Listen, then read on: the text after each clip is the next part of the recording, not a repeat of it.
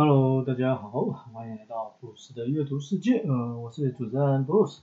今天要分享的书本是《巨匠的寄语心》，哦，日本三大料理之神的厨艺与修炼。那前一集的预告有提到嘛，就是这本书是跟上一集的书在同一天图书馆看到。其实两本书的风格非常不同。可是读完之后呢，我觉得他们又算是冥冥之中有一些巧合的安排。怎么说？就是这三个料理前辈会走上这条路，其实都跟家里的状况还有小时候的培养有着很大的关系。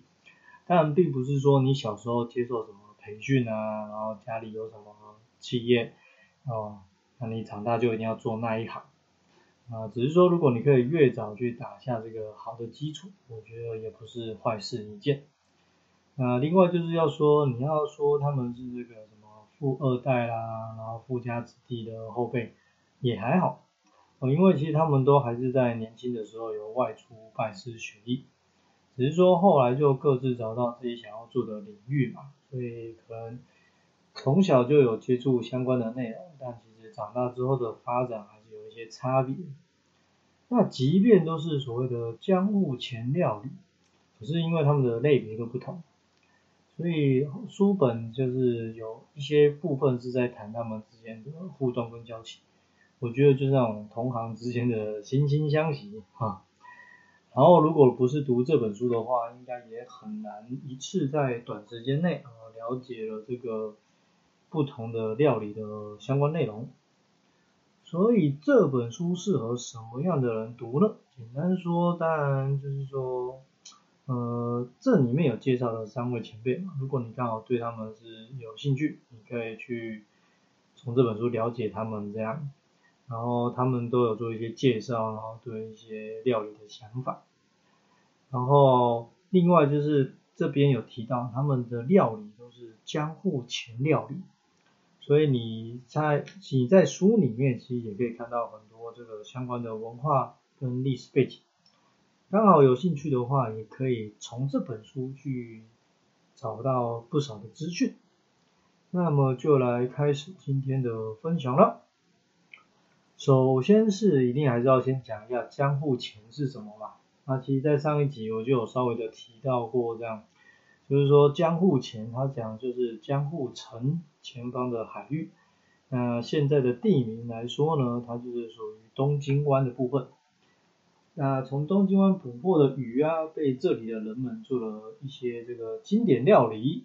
啊，听起来就很像是说，如果你有一天去了 江户城或是东京湾那边的陆地，你一定要品尝的名产。书里面提到，其实一共有五项。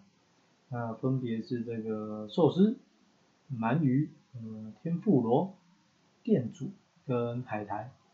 呃，这书里面访问的三大名将是前三项料理的佼佼者。接下来就一一的去介绍他们，因为我觉得他们各自对料理的这个想法也都蛮有意思的。首先是小野二郎先生，那他擅擅长的料理是寿司。我自己其实是不太吃寿司，可能就没什么好的经验，然后也没有特别感兴趣。所以你要说，其实我应该这样讲，我这个人甚至也不太吃日式料理。如果有人找我去吃，我都会跟他说，大概就是三个东西啊，豆皮寿司、茶碗蒸、土瓶蒸啊，大概这样就够了。因为我真的就没有比较喜欢这方面的食物，然后就连吃咖喱，因为有日式咖喱嘛，对。但我还是会比较偏好辛辣一点的口味这样。那小野二郎先生在接受访问的一开始，他就提到，他觉得寿司好不好吃啊，有百分之六十以上的比例，其实看的重点是这个醋饭。然后也提到说，在他的店里面其实是不会用冷饭做寿司的。你作为一个客人，如果要来这边吃东西，你就要预约。因为这样他还才好判断要这个什么时候去煮饭，对，啊，其实说到这个，我又看到这个部分，就可以想象得到他对于寿司的坚持应该是很高。现在坊间有很多那种一般的寿司店，我所谓的一般就是餐车啊，或者是连锁的，我跟小野先生这个听起来像是专属的不太一样。对，但我不是要说就是这些店不好，因为我也不吃寿司嘛。对，我只是要说，其实，在追求这个便利的时代啊，像小野先生这样然后坚持的活下来，其实还蛮不可思议的。哦，尤其是他对于这个食材的坚持，因为我们开店因为希望要赚钱嘛，那你赚钱的其中一个重点，那你的成本要低，对吧？但是呢，他觉得这件事情不是最重要的，他觉得材料的品质是最重要。也就是说，今天这个品质不好，你免费给他，他也不要。那如果今天这个品质好到就是你随便给他开个价，他其实他也不会去砍价。他说真的，如果这这件事情也是这样的话，这只能说不是不缺钱，就是真的是当一生志业在做。那另外他还有个观点，我也是蛮认同，就是他说年轻的时候，其实你要尽可能去四处体验生活，然后拓展视野。哦，他说年呃，他其曾经在家人在几十年前啊，小朋友很小的时候去吃一家牛肉料理。那每次后来这个在聊天的时候，那小朋友都已经三四十岁，准备要接他的这个店家，他们在聊到料理的时候呢。还是会对于那时候的这个牛肉料理特别有印象，而他说就是透过这样不断的累积经验跟感觉，其实也才可以让自己的品味有所提升。第二个料理巨匠是金本兼次郎先生，呃，我很喜欢他在封面被问的一句话，就是说，呃，请问您是什么流派？那金本先生的回答是说，我们哪有什么流派？我们就是按照江户前的这个传统做法。那其实这句话听起来好像没有什么，可是我觉得其实充满了这个骄傲。就是说一个料理，你说要弄得好吃，其实当然你可以有很多这种选择做法。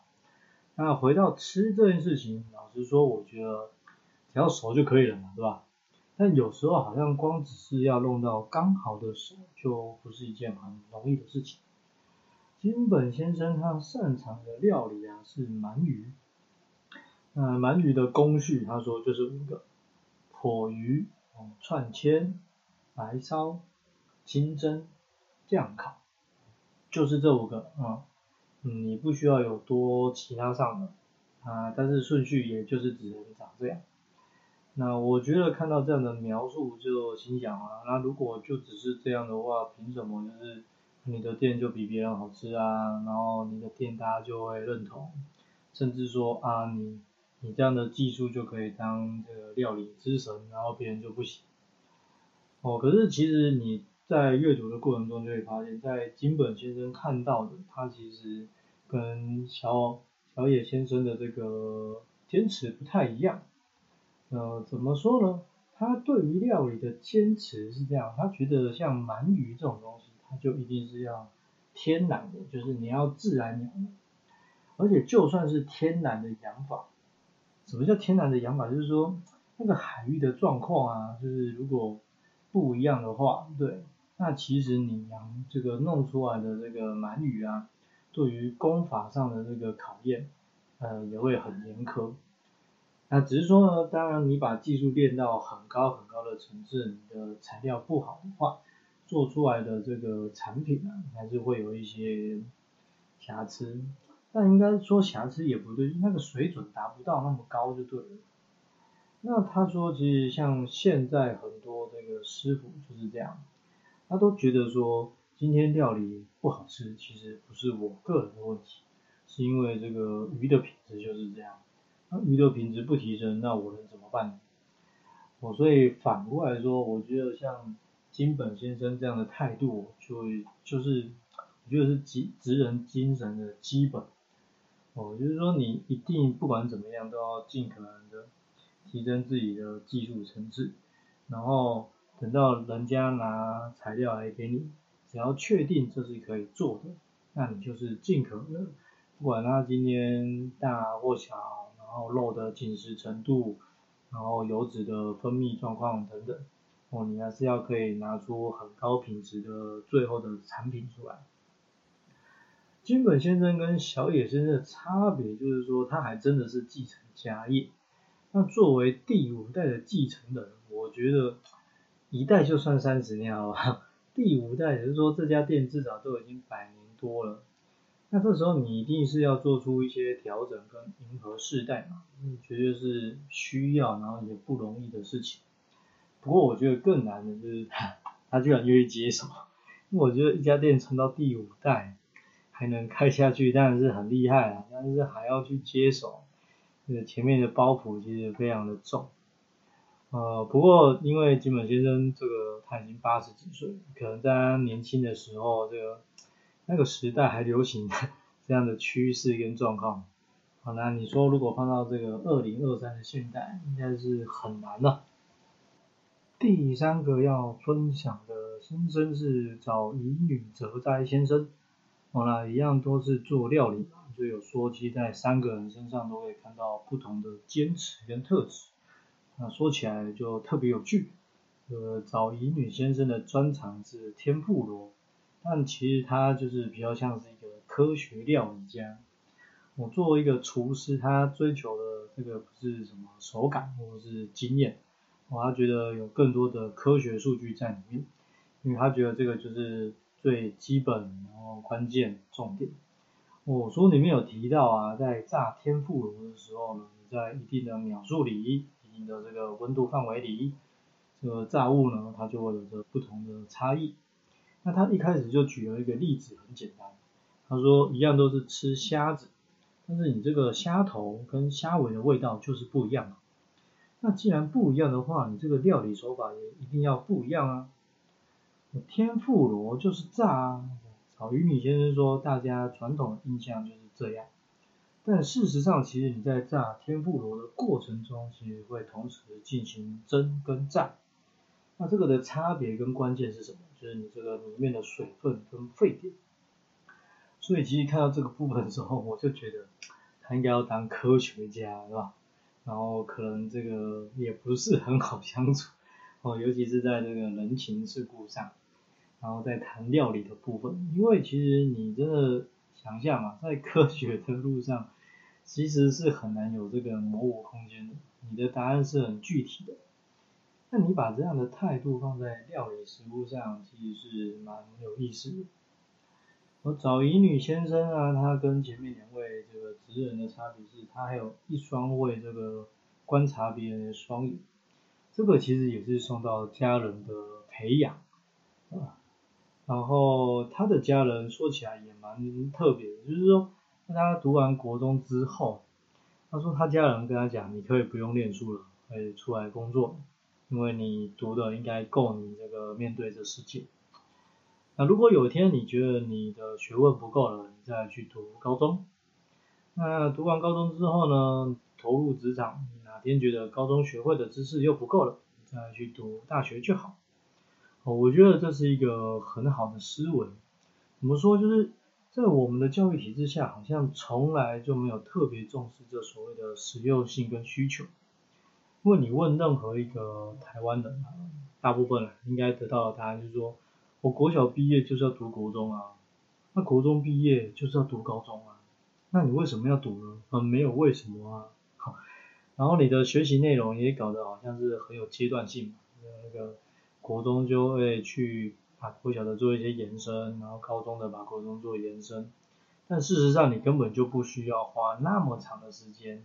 去把一个东西，然后这样前后花个六年甚至十二年才学。最后在培养新人的部分，我觉得他的态度也不太一样。其实看起来是蛮老派的。他说你就是忍耐就对了啊。哦，因为现在人其实很讲求速食嘛，所以其他可能就是他基本功，他觉得他扎实，事实上都还没有。但他就就觉得啊，我要学别的啊。然后他的这个工作经验也没几年，他就觉得哦，我可以出师啦，是吧？那不得不说啦，如果你接的这个案子都是一些很固定，然后很很小的东西，你当然就是就会觉得，哎，我也是一个师傅了。但其实如果你要成为一个所谓比较全方面的师傅，就像我讲的，呃，只要这个东西确定是它的原物料，那你怎么样都可以把它处理到一定的高品质。那这个绝对是需要时间的累积跟经验的堆叠。书本的后半段啊，就是三个人的对话，大概就是说对彼此的印象，还有对于将目前还有这个料未来有什么想法。这个部分啊，这我觉得就比较没有什么值得分享的部分了。那前面有提到嘛，它其实还有一些篇幅在介绍江户前的历史背景跟相关内容。